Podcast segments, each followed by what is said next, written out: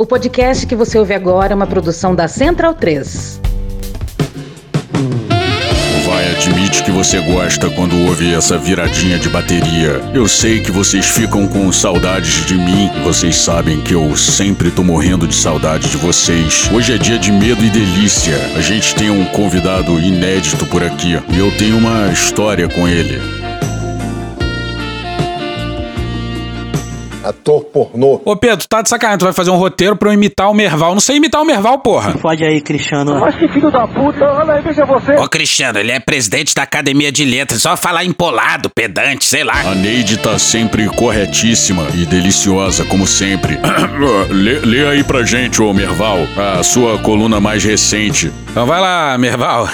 Abre aspas. Não dá pra mudar a legislação eleitoral, mas uma medida a ser estudada, menos traumática do que a implantação do parlamentarismo ou do semipresidencialismo seria fazer uma, um segundo turno com os três mais votados no primeiro.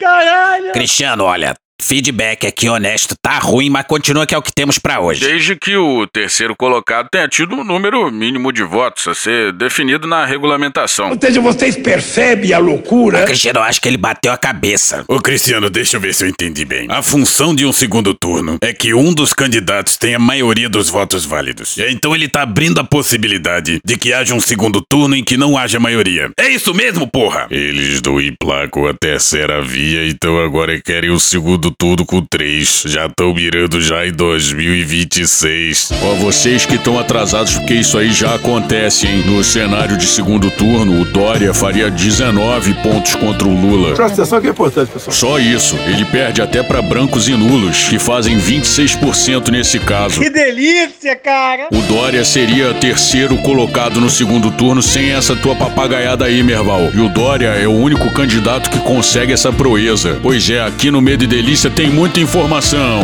Além de sensualidade, é claro, né? Quem vai gostar disso aí vai ser o Alckmin, companheiro. Ô Frota, tá bom, toma aí teu Pulitzer e agora é minha parte. Cristiano, coloca aquele trechinho do Lula em que ele homenageou as mulheres, vai, por favor. Mas eu queria, em nome da Neidoca e da presidenta Dilma, parabenizar as mulheres brasileiras pelas conquistas que já obtiveram e pelas conquistas que vão obter a partir das eleições de 2022. Apenas respeitem Neide da Silva, futura primeira-dama do Brasil. Ô, Neide, que porra é essa? Essa é fake news, companheiro. Não é fake news nada, eu sou sua companheira. De estúdio e digo mesmo, de cama e a partir de 2023 de palácio. Ô, Neide, quer me fuder, porra? Isso é coisa minha e sua, pô. Não pode sair falando por aí. Você disse que ia falar tudo pra Janja e ela aparece aqui cantando no palco? Ator pornô. Sai daqui, Merval. E acabou o medo e delícia. Esse quadro sempre acaba. Porque o pessoal faz bagunça. Sempre acaba esquisito. Finaliza aí, frota. Não é por isso que eu vou deixar de dar um beijo voluptuoso no seu ouvido e descendo até o seu pescoço e dali até o, claro, períneo e onde você quiser, onde a sua imaginação mandar. Então, bundão é o Jair. Medo e delírio em Brasília. É uma canalice que vocês fazem. Olá, bem-vindos ao Medo e Delírio em Brasília com as últimas notícias dessa bad trip escrota em que a gente se meteu. Bom dia, boa tarde, boa noite. Por enquanto. Eu sou o Cristiano Botafogo e o Medo e Delírio em Brasília é escrito por Pedro Daltro. Esse é o episódio dias 1222, 1223 e 1224. Ah, é? Foda-se. E se tudo der certo, se tiver eleições, se o Bolsonaro perder e o resultado for respeitado, faltam 238 dias pro fim do governo Bolsonaro. Alegria! Enfia no rabo, gente. Ó, oh, como o cara é grosso. Bora passar raiva? Bora! Bora! Bora!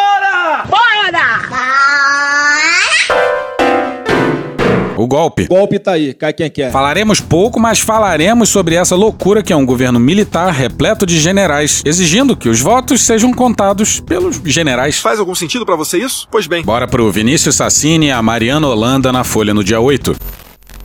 Como a Folha mostrou, o general Elber Portela foi a escolha do então ministro da Defesa Walter Braga Neto, Esse Braga Neto. para o posto no TSE. E aqui a seguir a gente vai precisar da trilha dos trabalhões. Eu vou mostrar como é que um verdadeiro soldado segue disciplinarmente a ordem militar. Ô, da poltrona, quando o convite foi feito às Forças Armadas, a Corte Eleitoral esperava que um almirante da Marinha especializado em tecnologia da informação fosse o nome indicado para integrar a Comissão de Transparência das Eleições. Ele era visto no TSE como uma referência na área e chegou a ser convidado pelo ministro para integrar o colegiado. No entanto, o Braga Neto enviou o nome de Portela à corte. E morreu. Não, não morreu, mas alô TSE, isso que dá a confiar em militar. Não tô ofendendo nem agredindo ninguém. Pois é, e o general da ativa, responsável pelas sugestões, foi escolhido a dedo No cu e gritaria. pelo Braga Neto, que é um b... E ainda tem a empresa privada que vai ser contratada pelo Valdemar do Mensalão, sim, ele mesmo. E pode ser, como o Bolsonaro mesmo disse, que essa empresa diga que não é possível auditar as urnas. Muita bagunça e confusão. Na sessão da tarde. Pode, em poucas semanas de trabalho, essa empresa que faz auditoria no mundo todo, empresa de ponta, antes das eleições, ela pode daqui a 30, 40 dias chegar à conclusão do quê? Que dado a documentação que tem na mão, dado o que já foi feito até o momento, para melhor termos umas eleições livre de qualquer suspeita de ingerência externa. Ela pode falar que é impossível auditar e não aceitar fazer o trabalho. Olha que ponto nós vamos chegar. Bom, desde já é preciso dizer que não há o que possa ser dito, comunicado ou feito para o Bolsonaro que o vá convencer da segurança das urnas. Dito isso, sigamos. Alguém viu aí algum general sacrificando a própria carreira? Afinal, eles juram se sacrificar pelo Brasil, né? Quando você tem praça no Exército Brasileiro, jurei dar minha vida pela pátria. Quando você tem praça no Exército, jurei dar minha vida pela pátria. Nós, militares, juramos dar a nossa vida pela pátria. E pedindo para sair enquanto denuncia as manobras golpistas do Bolsonaro? Não, não, não. E a nossa hipótese é que não tem porque eles pensam exatamente a mesma coisa. Nesse quesito aí, Bolsonaro e o Exército Brasileiro são uma coisa só. bosta. Não sabe uma merda. Não tô ofendendo nem agredindo ninguém. E olha o papo que vem da defesa. O ministro da Defesa não deseja a ruptura entre os poderes. Não, não parece. Por saber das consequências disso ao país. Muito petulante. E vem agindo como conciliador. Aham, Cláudia, senta lá. Segundo esses integrantes da pasta, que admitem que esse tipo de intermediação com os poderes é anômalo. Pra caralho! Sim, o ministro da Defesa não deseja ruptura. Dias atrás, ele exigiu do STE a divulgação de documentos confidenciais em nome da transparência e zelo pela lei de acesso à informação. Caralho! Essa foi. E agora diz que não deseja ruptura. E o que se espera é que ele diga que não deseja ruptura, e não que não a queira. E esse é o mesmo ministro da Defesa incapaz de impedir que o presidente participe das reuniões de alto comando do Exército. Ah, e o general indicado pelo Braga Neto. Esse Braga Neto. Não apita mais em nada, mas não é boa notícia não. Ana Flor no dia 9 no G1. O ministro da Defesa, Paulo Sérgio Nogueira, enviou um ofício ao presidente do Tribunal Superior Eleitoral, ministro Luiz Edson Fachin, no qual pediu a retirada do general Heber Garcia Portela da Comissão de Transparência das Eleições. Bom, ele poderia apenas retirar ou substituir por outro militar da ativa, mas Nogueira ainda avisou que, a partir de agora, quer centralizar as demandas da comissão. Ainda teve indiretinha pro Faquin. Deixa eu falar uma coisa, você tem quantos anos, menino? O general achou inaceitável pedir uma reunião com o Faquin pro mesmo dia e o presidente do TSE, obviamente, negar.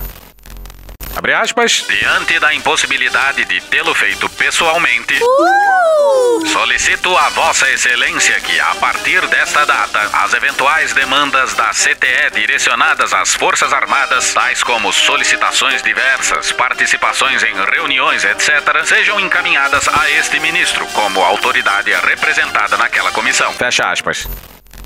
Eles acham o quê? Que pode tudo? Não pode tudo, não. O movimento do ministro da Defesa foi visto por integrantes do TSE como uma demissão do general Portela, algo que pode ser considerado irregular, porque os integrantes da comissão foram nomeados em portaria do TSE. Sem mudança da portaria, entendem integrantes do Judiciário, o ministro da Defesa não poderia se autonomear. Parece que assim como o Bolsonaro, o general também pode dizer. Sou ousado! Aí ah, o Pedro foi tirar uma dúvida com o Marcelo Pimentel, coronel da reserva que a gente se recusa a chamar de milico. E o nome do Elber realmente teria que ser trocado, porque em breve ou ele ganha a quarta estrela ou vai pra reserva. O absurdo aí é o general da defesa se indicar pro cargo. Com a apresentação do plano, entende-se que foi concluída a etapa de planejamento de ações de ampliação da transparência do processo eleitoral, prevista no inciso 1 do artigo 2 da Portaria do TSE número 578, de 8 de setembro de 2021.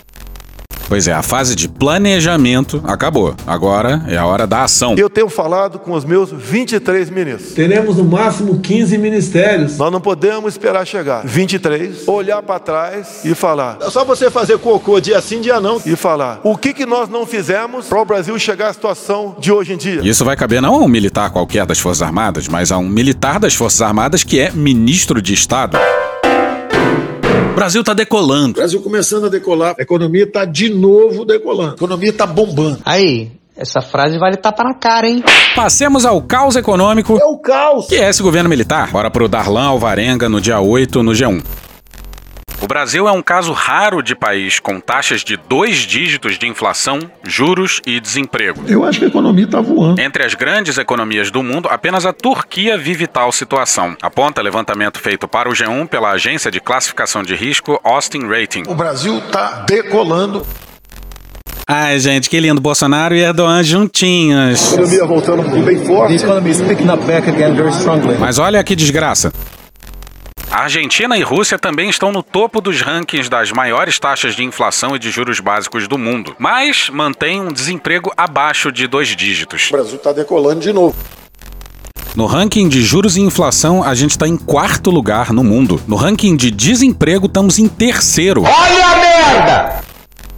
No Brasil, taxas de dois dígitos nos três indicadores não eram registradas desde a recessão de 2016. O Brasil estava começando a decolar. É tudo tão louco que olha o naipe da explicação do economista Alex Agostini.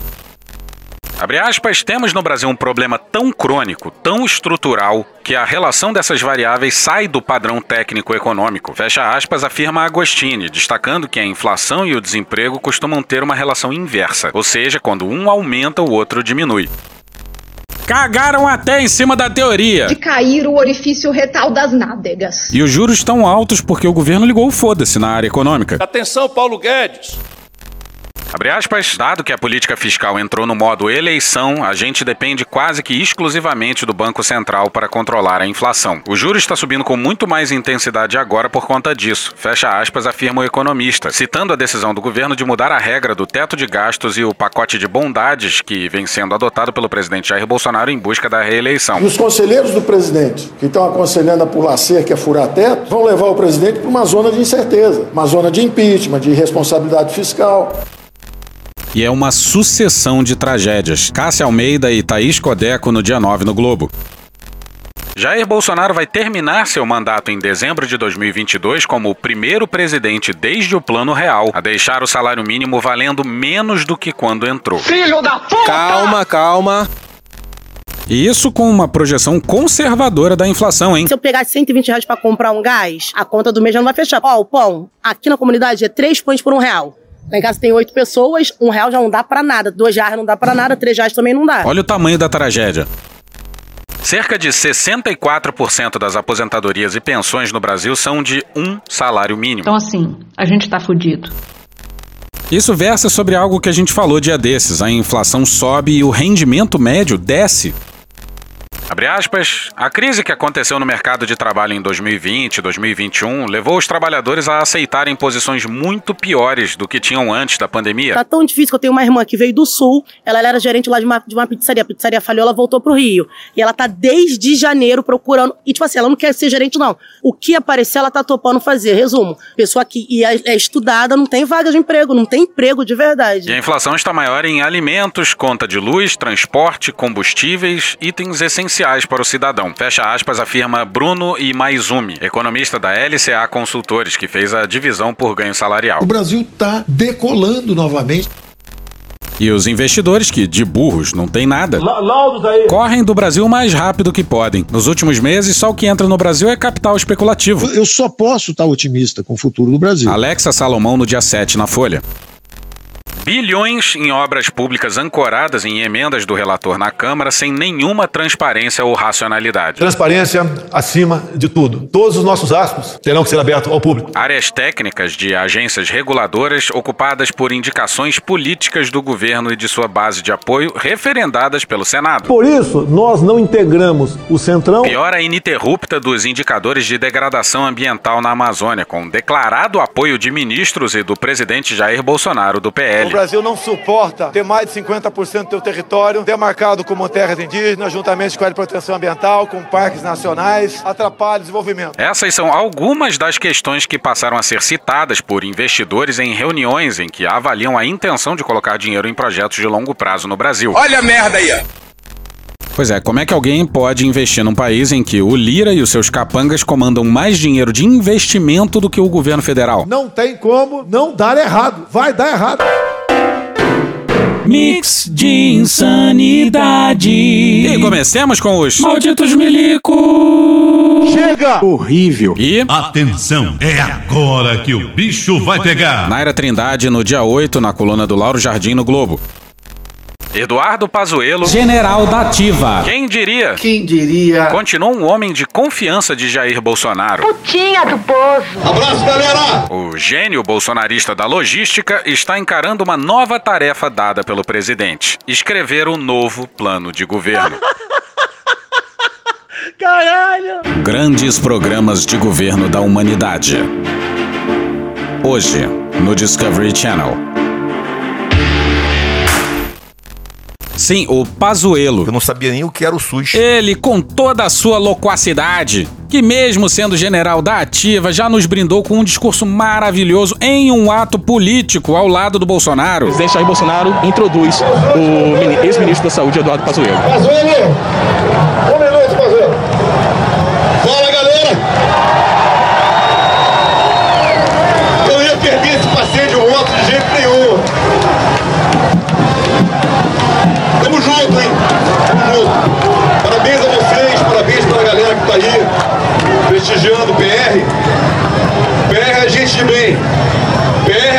Bem.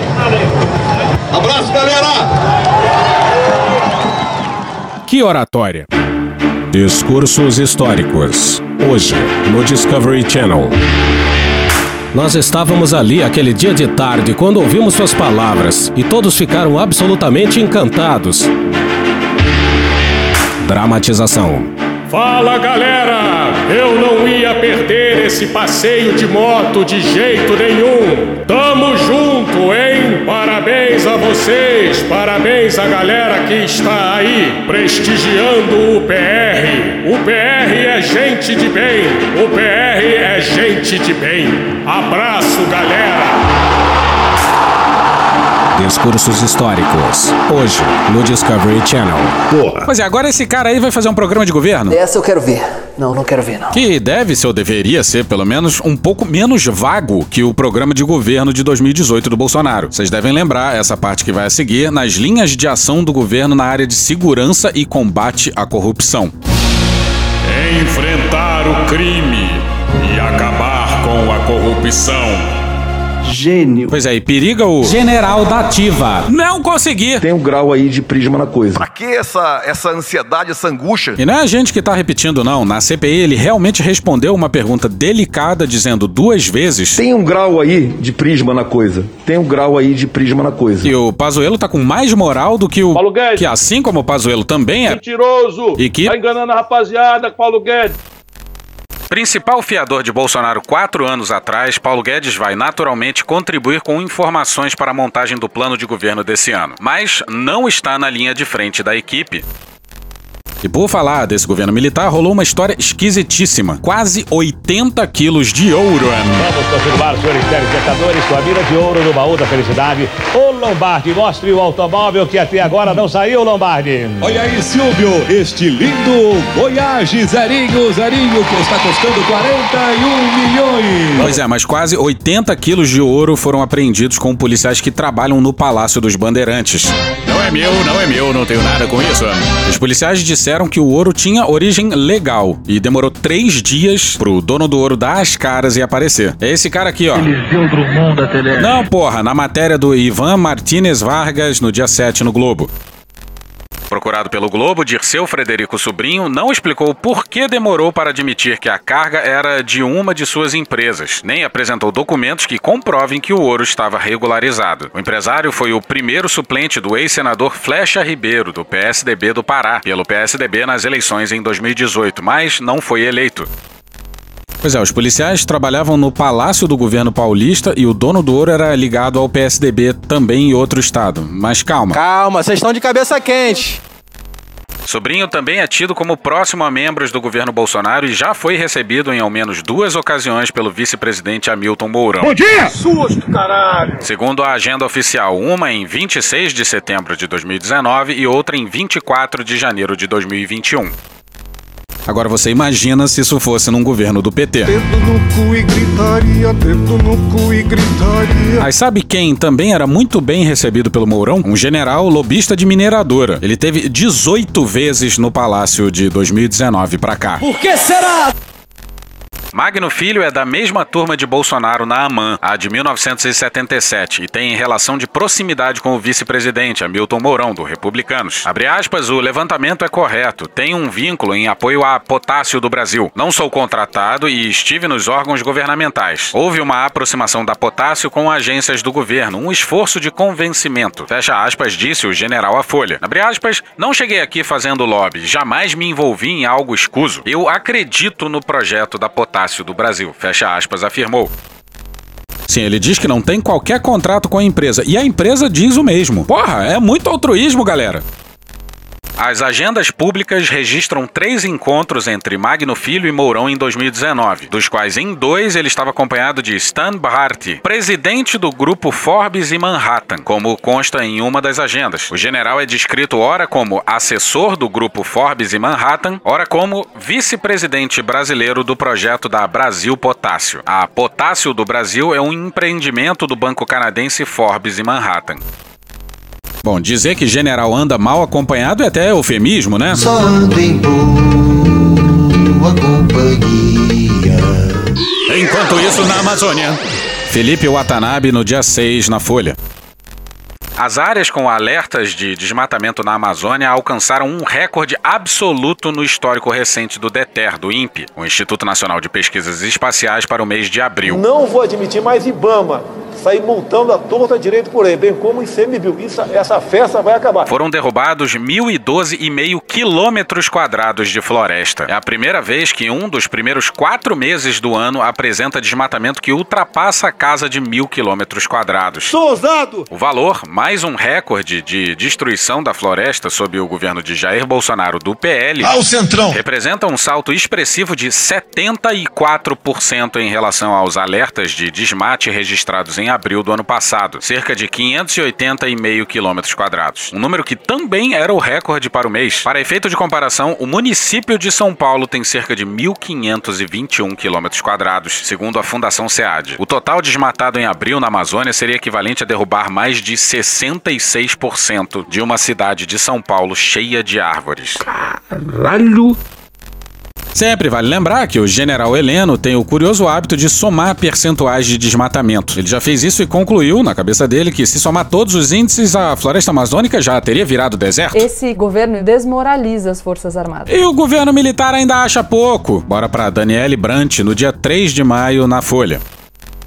A Comissão de Constituição e Justiça da Câmara dos Deputados aprovou nesta terça-feira, dia 3, a redação final do projeto que autoriza empresas do agronegócio a contratarem fiscais privados para fazer a análise sanitária de seus frigoríficos e estabelecimentos do tipo. Não tem como não dar errado. Vai dar errado. Alguém acha mesmo que o agronegócio vai conseguir se autorregular? Show! Drogado! É a mesma coisa que colocar o Sérgio Naia para fiscalizar as construções de prédio. Referência de velho! Isso lembra a FAA, a Agência Aérea Regulatória Americana, permitindo que a própria Boeing fiscalizasse o projeto do 737 MAX. Enfim, caíram dois 737 MAX lotados e não sobrou ninguém para contar a história. E só não caiu mais porque os demais países deixaram no chão todos os 737 MAX. E por que caralho a gente tá falando de aviação? aqui, porque... Parece até que um helicóptero pousou em cima da tua cara. Por isso que é mix de insanidade. Rubens Valente. Que quadra da história, hein, senhoras e senhores? Puta que pariu, Marquinho. Nos últimos episódios, nós falamos lateralmente do Gilmar Mendes, o maior jurista lobista desse Brasilzão. Mas agora ele vai brilhar. Ai, negrou-se confusão. Matéria do Vasconcelo Quadros, no dia 6 de maio, na Agência Pública. Uma sentença reformada pelo Superior Tribunal de Justiça, o STJ, e confirmada pelo Supremo Tribunal Federal, o STF, em fevereiro de 2022, já em fase de execução, obrigou o jornalista Rubens Valente Ele é minha sopinha de abóbora. a pagar ao ministro Gilmar Mendes, decano do mesmo tribunal, cerca de 310 mil reais por danos morais pela publicação do livro Operação Banqueiro, uma alentada reportagem sobre o banqueiro Daniel Dantas, preso em 2008 pela Operação Satyagraha da Polícia Federal. Um grande escândalo. Pois é, 310 mil é um completo absurdo, mas. Calma, que piora. Numa punição sem precedentes, os dois tribunais ainda impuseram ao jornalista que inclua numa eventual reedição do livro como direito de resposta à sentença, acompanhada da transcrição integral e fiel da petição inicial interposta por Gilmar Mendes, algo em torno de 200 páginas que, uma vez enxertadas por força judicial, desfigurariam a obra. Entendeu? O direito de resposta é a impressão na íntegra da petição inicial do Gilmar Mendes. Na íntegra. Porra, Gilmar é. Cruel! Muito cruel! E ele ainda quer que o Rubens Valente arque com os 50% da multa que caberiam à editora. No final de fevereiro, Valente pagou ao ministro 143 mil reais. E, se a execução da sentença não for alterada por decisão do juiz de execução, terá de desembolsar mais 175 mil reais, corrigidos em valores atuais, como devedor solidário, caso a geração editorial que publicou o livro não arque com a sua parte. Pois é, como o Gilmar não quer levar calote da editora, ele cobra do escritor. Diz aí, Gilmarzão. Isto é uma indecência. É verdade, ainda bem que você admite. Bom, pra ter ideia da loucura, é quatro vezes mais a multa que o Deltan vai ter que pagar pro Lula. E puta que pariu, comparar o trabalho do Deltan com o Rubens Valente é um acidente cognitivo.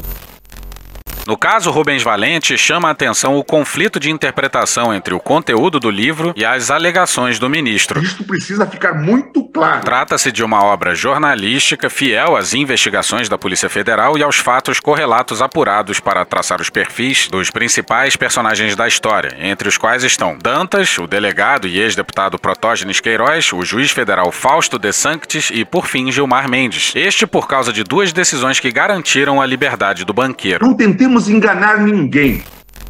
E o Rubens ganhou em primeira instância, mas nas instâncias superiores o Gilmar tem muita influência. Me choca tudo aquilo que se revela.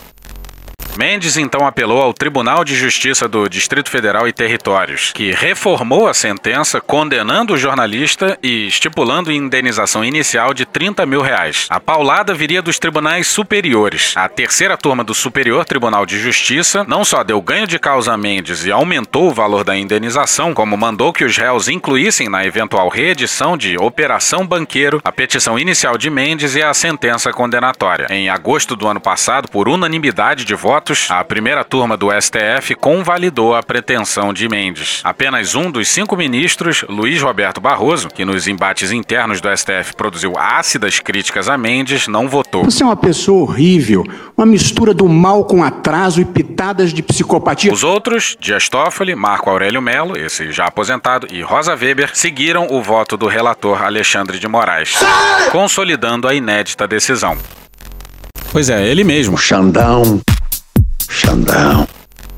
Definitiva, a sentença também representa um precedente ameaçador à liberdade de imprensa. Levantamento da Associação Brasileira de Jornalismo Investigativo, a ABRAGE, ao qual a agência pública teve acesso, mostra que, na esteira da jurisprudência criada pelo STF, em quatro processos julgados pelo STJ até dezembro do ano passado, foram usados os mesmos argumentos aplicados no recurso especial contra o jornalista para condenar outros réus. Nos tribunais estaduais de primeira e segunda instâncias, no mesmo período, em outros 10 julgamentos, a mesma jurisprudência serviu como parâmetro para a condenação, inclusive para cálculo de reparação por danos morais com valores semelhantes aos cobrados de Rubens Alves.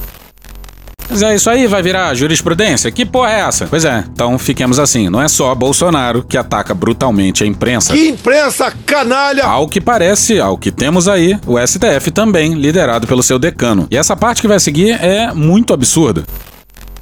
Procurado, o ministro Gilmar Mendes disse à pública que não fala sobre o assunto. Sobre esse assunto, só se for. Sabe como é que é, né? O Gilmar é muito discreto. Sarcasmo!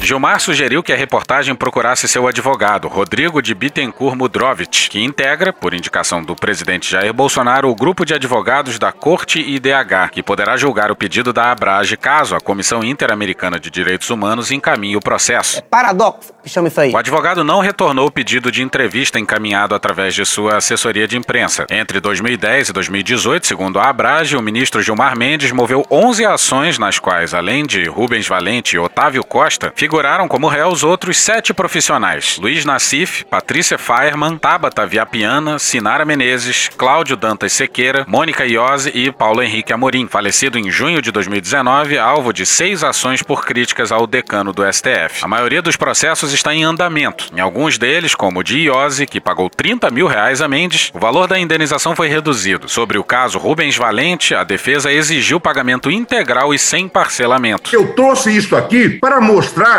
o barbarismo em que nós incorremos.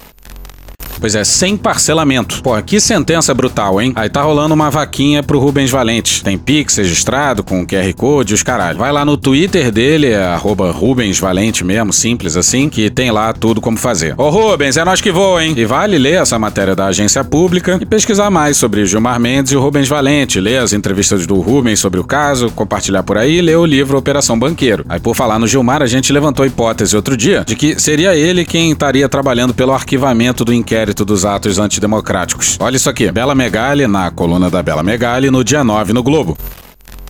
Cresce no entorno de Bolsonaro um movimento para que o presidente tenha Gilmar Mendes como um dos seus principais interlocutores no Supremo Tribunal Federal. Entre os entusiastas dessa aproximação estão integrantes do governo e também do clã Bolsonaro. Por que será? Pois é, por que será que o governo Bolsonaro acha que cabe interlocução com o Gilmar, hein? Alguém aí já ouviu o Bolsonaro criticando o Gilmar? Pode procurar aí que de 2019 pra cá você não vai achar. Puxa aí, Cunha. Que Deus tenha misericórdia dessa nação. Mas até o momento ele não teve. Porra. E hoje a gente fica por aqui. Esse episódio usou áudios de George Michael, Globo News, UOL, Programa do Datena, Gil Brother, Hermes e Renato, Choque de Cultura, Igor Guimarães, Carla Bora, Poder 360, Band News FM, Trapalhões, CNN Brasil, Rede Globo, SBT News, TV Brasil, Desmascarando, Side Bamba, BM CBDF, Stallone Cobra, Show da Xuxa, Leandro Hassum, Samira Close, Cartoon Network, Planalto, Desmentindo Bolsonaro, Daniel Furlan, Programa Cadeia, CBN, Diogo Defante, Atabaque Produções, Cecília Oliveira, do Fogo Cruzado, Cara do Engarrafamento da Brasil, TV Justiça, Chico Botelho, SATV Music, Evan King, Porta dos Fundos, Metrópolis Programa, Silvio Santos, Dom Juan, Toquinho Vinícius, Casimiro, Gabriela Prioli, Januário de Oliveira, Conversas Cruzadas, Entreteses, Regina Roca, Band News, Panorama CBN, Léo Stronda e The Office. Thank you! Contribua com a nossa campanha de financiamento coletivo. É só procurar por Medo e Delírio em Brasília no PicPay ou ir no apoia.se barra Medo e Delírio. Porra, doação ao caralho, porra. Não tem nem dinheiro pra me comprar um jogo de videogame, morou, cara? Pingando um capilé lá, vocês ajudam a gente a manter essa bagunça aqui. Assine o nosso feed no seu agregador de podcast favorito e escreve pra gente no Twitter. A gente joga coisa também no Instagram e no YouTube. E o nosso Faz Tudo Bernardo coloca também muita coisa no Cortes Medo e Delírio no Telegram. E agora a gente também tem uma loja, loja.medoedelirioembrasilha.com.br. Eu sou Cristiano Botafogo, um grande abraço e até a próxima. Bora passar a raiva junto? Bora! Permite uma parte? Não lhe dou a parte. Não lhe dou a parte. Juliane Furno no Entreteses da Sabrina Fernandes. E a Lava Jato ela contou com o que a gente caracteriza como uma tempestade perfeita. Porque em 2014, o preço do barril de petróleo, né, levando aqui em consideração questões internacionais, ele despenca no Brasil. E como a Petrobras é uma empresa de petróleo, é o seu valor de mercado cai, porque cai o preço da sua principal mercadoria em que ela é cotada. Ou seja, se utilizou o argumento de que as ações da Petrobras estavam perdendo valor e que a Petrobras tinha perdido valor e se associou isso a uma ideia de que a Petrobras estava quebrada e quebrada por má, gestão ou quebrada por corrupção. Não tinha nada a ver. Até porque o critério se uma empresa está quebrada ou não economicamente é o critério de geração operacional de caixa. A Petrobras nunca teve déficit na comparação entre o que ela gera de receita e o que ela investe nos seus ativos. Ela sempre foi uma empresa superavitária. Inclusive, em 2014, quanto mais se condena né, a Dilma por um suposto represamento nos, nos combustíveis, foi o ano, inclusive, que se gerou um bilhão a mais do que a média de geração operacional de caixa. O que ela teve foi valor de perda de mercado. Junto com isso, teve uma desvalorização cambial, e como a Petrobras era uma empresa, como qualquer empresa de petróleo, endividada em dólar, porque uma empresa que precisa descobrir um pré-sal e fazer investimentos de magnitude né, inestimáveis, não se financia com capital de giro, quando há uma desvalorização cambial, a dívida é, em dólar fica igual, mas em reais ela triplica. Ou seja, o argumento de que ela estava muito endividada e que o endividamento também seria culpa da corrupção e além disso, né, afeta o patrimônio ali é, contábil da empresa e para coroar a operação Lava Jato, atacando e criminaliza criminalizando a política da empresa. E essa forma de combate espectacularizada da corrupção, ela logrou efeitos muito perversos na economia brasileira, né? Perda de empregos diretos que ocasionam diversos empregos indiretos, né? O impacto na taxa de desemprego é muito explicado pela operação Lava Jato, a queda no PIB, a desestruturação de uma série de empresas que são muito superiores, inclusive, ao dano da corrupção, que é muito significativo em números absolutos, mas muito irrisório em termos percentuais, né? No mesmo ano que a geração operacional de caixa da Petrobras foi 74 bilhões, a corrupção de 2012 até 2015 foi estimada em 6 bilhões e o dano de não ter levado em consideração, né, uma forma politicamente responsável de condenação dos CNPJs dessas empresas, da CPF, é, dos empresários dessas empresas, nos levou a um dano de aproximadamente 140 bilhões na economia brasileira. Puta que pariu! Porra! Porra! Porra! Porra! Putinha do poço! Problemas? Pornô! Pornô! Paralelepípedo de crack? Paralelepípedo de crack? Paralelepípedo de crack. Frente Putin. Frente Putin. Frente Putin. Presidente, por que sua esposa Michele recebeu 89 mil de Fabrício Queiroz? Parte terminal do aparelho digestivo. Pum! Que bom do bom! Agora, o governo tá indo bem. Eu não errei nenhuma. Eu não errei nenhuma. Zero. Porra! Será que eu tô errando falar isso daí? Não tem como não dar errado. Vai dar errado. Tem tudo para não dar certo. O cu dilatado. Lula ou Bolsonaro? Qualquer pessoa me perguntar Satanás ou Bolsonaro, eu vou responder Satanás.